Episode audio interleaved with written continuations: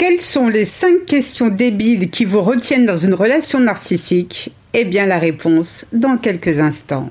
Bonjour et bienvenue dans mon podcast Revive après un PN, le podcast des femmes qui veulent se reconstruire après un abus narcissique. Je suis Sylvie Joseph, coach en séduction de soi, experte en relations toxiques. J'accompagne les femmes qui traversent une rupture douloureuse avec un pervers narcissique à se reconstruire sans passer par la case dépression.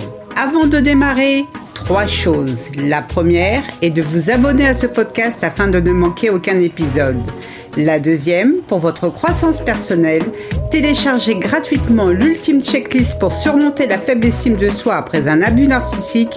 Je vous ai mis le lien dans la description. Et enfin, la troisième, réservée à ces messieurs qui m'écoutent, soyez rassurés, nous avons toute conscience qu'il existe des femmes perverses narcissiques aussi néfastes que leurs homologues masculins, alors n'hésitez pas à remplacer le pronom il par elle. Tout d'abord, faisons une mise au point nécessaire. En réalité, les questions débiles n'existent pas. Mais parfois sérieux les amis, vous déconnez. Mais pourquoi Sylvie? Pourquoi? Parce qu'il y a des questions que vous vous posez qui ne servent à rien. Et oui, car elles ne vous aident pas à faire avancer le schmilblick, voyez-vous, mais à reculer. Une relation avec un PN est très difficile, voire épuisante. Et il est facile de se poser une kyrielle de questions pour tenter de trouver une explication à la situation malheureuse dans laquelle vous vous trouvez.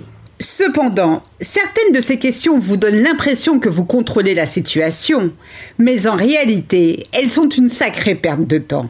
En revanche, pour PN, vos questions qui ne servent à rien à part vous rassurer sont du pain béni, car elles vous maintiennent encore et encore sous son emprise.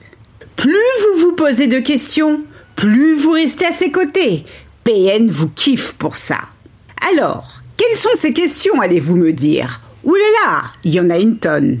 Mais comme nous n'avons pas toute la nuit devant nous, j'en ai sélectionné cinq, rien que pour vous. Mais avant de poursuivre, je vous invite pour celles qui ne l'ont pas encore fait, à télécharger l'ultime checklist pour surmonter la faible estime de soi après un abus narcissique. Je vous ai mis le lien dans la description. C'est parti, découvrons à présent cinq questions débiles qui vous maintiennent en enfer. La première est Ai-je affaire à un pervers narcissique? Plaît-il? Vous pouvez répéter la question? Ben quoi, Sylvie? Il est tout à fait normal de savoir si le gars ou la nana avec qui on a une relation ou avec qui on sort est PN ou pas. Ah oui? Et cela t'apporte quoi concrètement, hormis le fait de te torturer l'esprit. S'il te traite de grosse vache et tu sais que c'est un PN, c'est moins grave ou plus grave que si tu sais qu'il ne l'est pas? Hein, dis-moi? PN ou pas le gars te rabaisse, t'humilie, donc savoir qu'il est PN ou pas ne change rien à la donne. Il te manque de respect, un point c'est tout.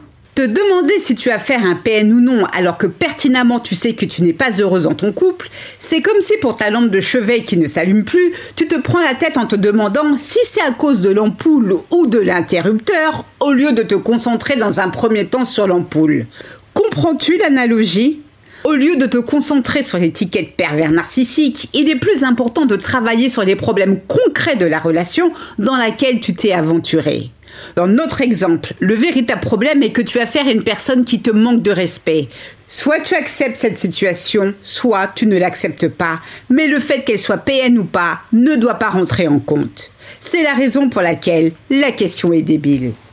La deuxième question que tu te poses, qui est totalement inutile, est est-ce que je mérite d'être traité de cette façon? Voyons, voyons. Alors dis-moi, à quel moment, lorsque tu es venu au monde, il y avait écrit quelque part que toi, Sophie, Nathalie, Samira, Safiata ou Barbara deviez un jour ou l'autre être traitée comme une merde? Dis-moi, c'était écrit où? Sur la pancarte accrochée à ton berceau? Eh bien, tu vois, ma chère, c'était écrit nulle part. Est-ce que je mérite d'être traité de cette façon? Est une question gravissime. Désolé pour l'expression. Pourquoi? Parce qu'elle remet en question ta propre valeur en tant qu'être humain. Ouvre grand tes oreilles.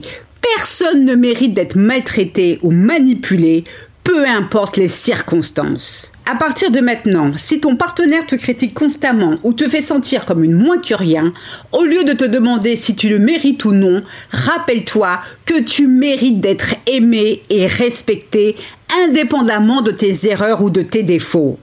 Mais pour cela, les amis, apprenez à vous aimer et à poser vos limites. La troisième question débile ou farfelue que tu te poses et qui ne sert à rien est est-ce que je vais réussir à le changer? Alors selon toi, pourquoi je qualifie cette question de débile, même si encore une fois, dans les faits, les questions débiles n'existent pas? Tu ne vois pas? Eh bien parce que cette question implique que tu as le pouvoir de changer les gens. Et ça, ma petite dame, ce n'est pas demain la veille, et encore moins si tu as affaire à un PN ou à une personne tout aussi démoniaque. Il est important de comprendre que le changement ne peut venir que de la personne elle-même et que tu n'es pas Dieu. Et ça, il est temps de l'accepter. Vouloir changer un PN, c'est comme vouloir changer le temps. Alors oui, c'est peut-être possible avec les connaissances scientifiques actuelles, mais cela nécessite beaucoup d'investissement et de compétences. Alors, sauf si tu es psychiatre bien sûr, libre à toi de tenter de changer ton Satanas en un gentil agneau. Donnons-nous rendez-vous dans dix ans pour que tu m'en reparles. Alors, au lieu de vouloir changer machin truc en machin chose et perdre ton temps, le mieux que tu as à faire est de te changer toi afin que plus jamais tu ne tombes amoureuse de l'abominable homme des neiges. Venons-en à la quatrième question hallucinante que tu te poses et qui t'emprisonne dans cette relation à deux balles. Eh bien c'est, suis-je en train de commettre une erreur en restant dans cette relation? Eh bien non, tu ne commets aucune erreur en restant dans cette relation. Mate ton reflet dans le miroir et vois à quel point tu respires la joie de vivre. Tu es aussi fraîche que Nefertiti, exhumée de son sarcophage. Quand même, voyons. Tu en as d'autres des questions comme ça? Rien que le fait de t'interroger de savoir si tu fais une erreur ou non en restant avec Vladimir montre déjà que tu n'es pas heureuse et épanouie. Sinon, la question ne t'aurait même pas effleuré les doigts de pied. En ce qui me concerne, je n'ai jamais entendu un homme ou une femme qui kiffe sa life avec son partenaire dire euh, Est-ce que je fais une erreur en restant dans cette relation? Perso, une de mes phrases fétiches est de dire Quand il y a un doute, c'est qu'il n'y a pas de doute. Donc cesse de te retourner le cerveau dans tous les sens et barre-toi. Et enfin, la cinquième question, eh bien débile, qui te retient dans une relation toxique, est Suis-je responsable de son comportement? Peut-être avec une autre, son attitude serait différente. Alors, j'ai une question à te poser. Est-ce que, lorsqu'il pleut, c'est parce que tu as un parapluie dans ton sac? Si tu réponds oui, alors rends-toi de ce pas au siège de Météo France et dis-leur que tu as résolu les problèmes de sécheresse et d'aridité dans la région dans laquelle tu vis. Par contre, si ensuite on t'interne, ne t'inquiète surtout pas. C'est normal. Plus sérieusement, Lorsque tu te demandes si les agissements de PN sont ta faute, à quel moment lui as-tu demandé de t'insulter, de te rabaisser, de te tromper ou de te frapper?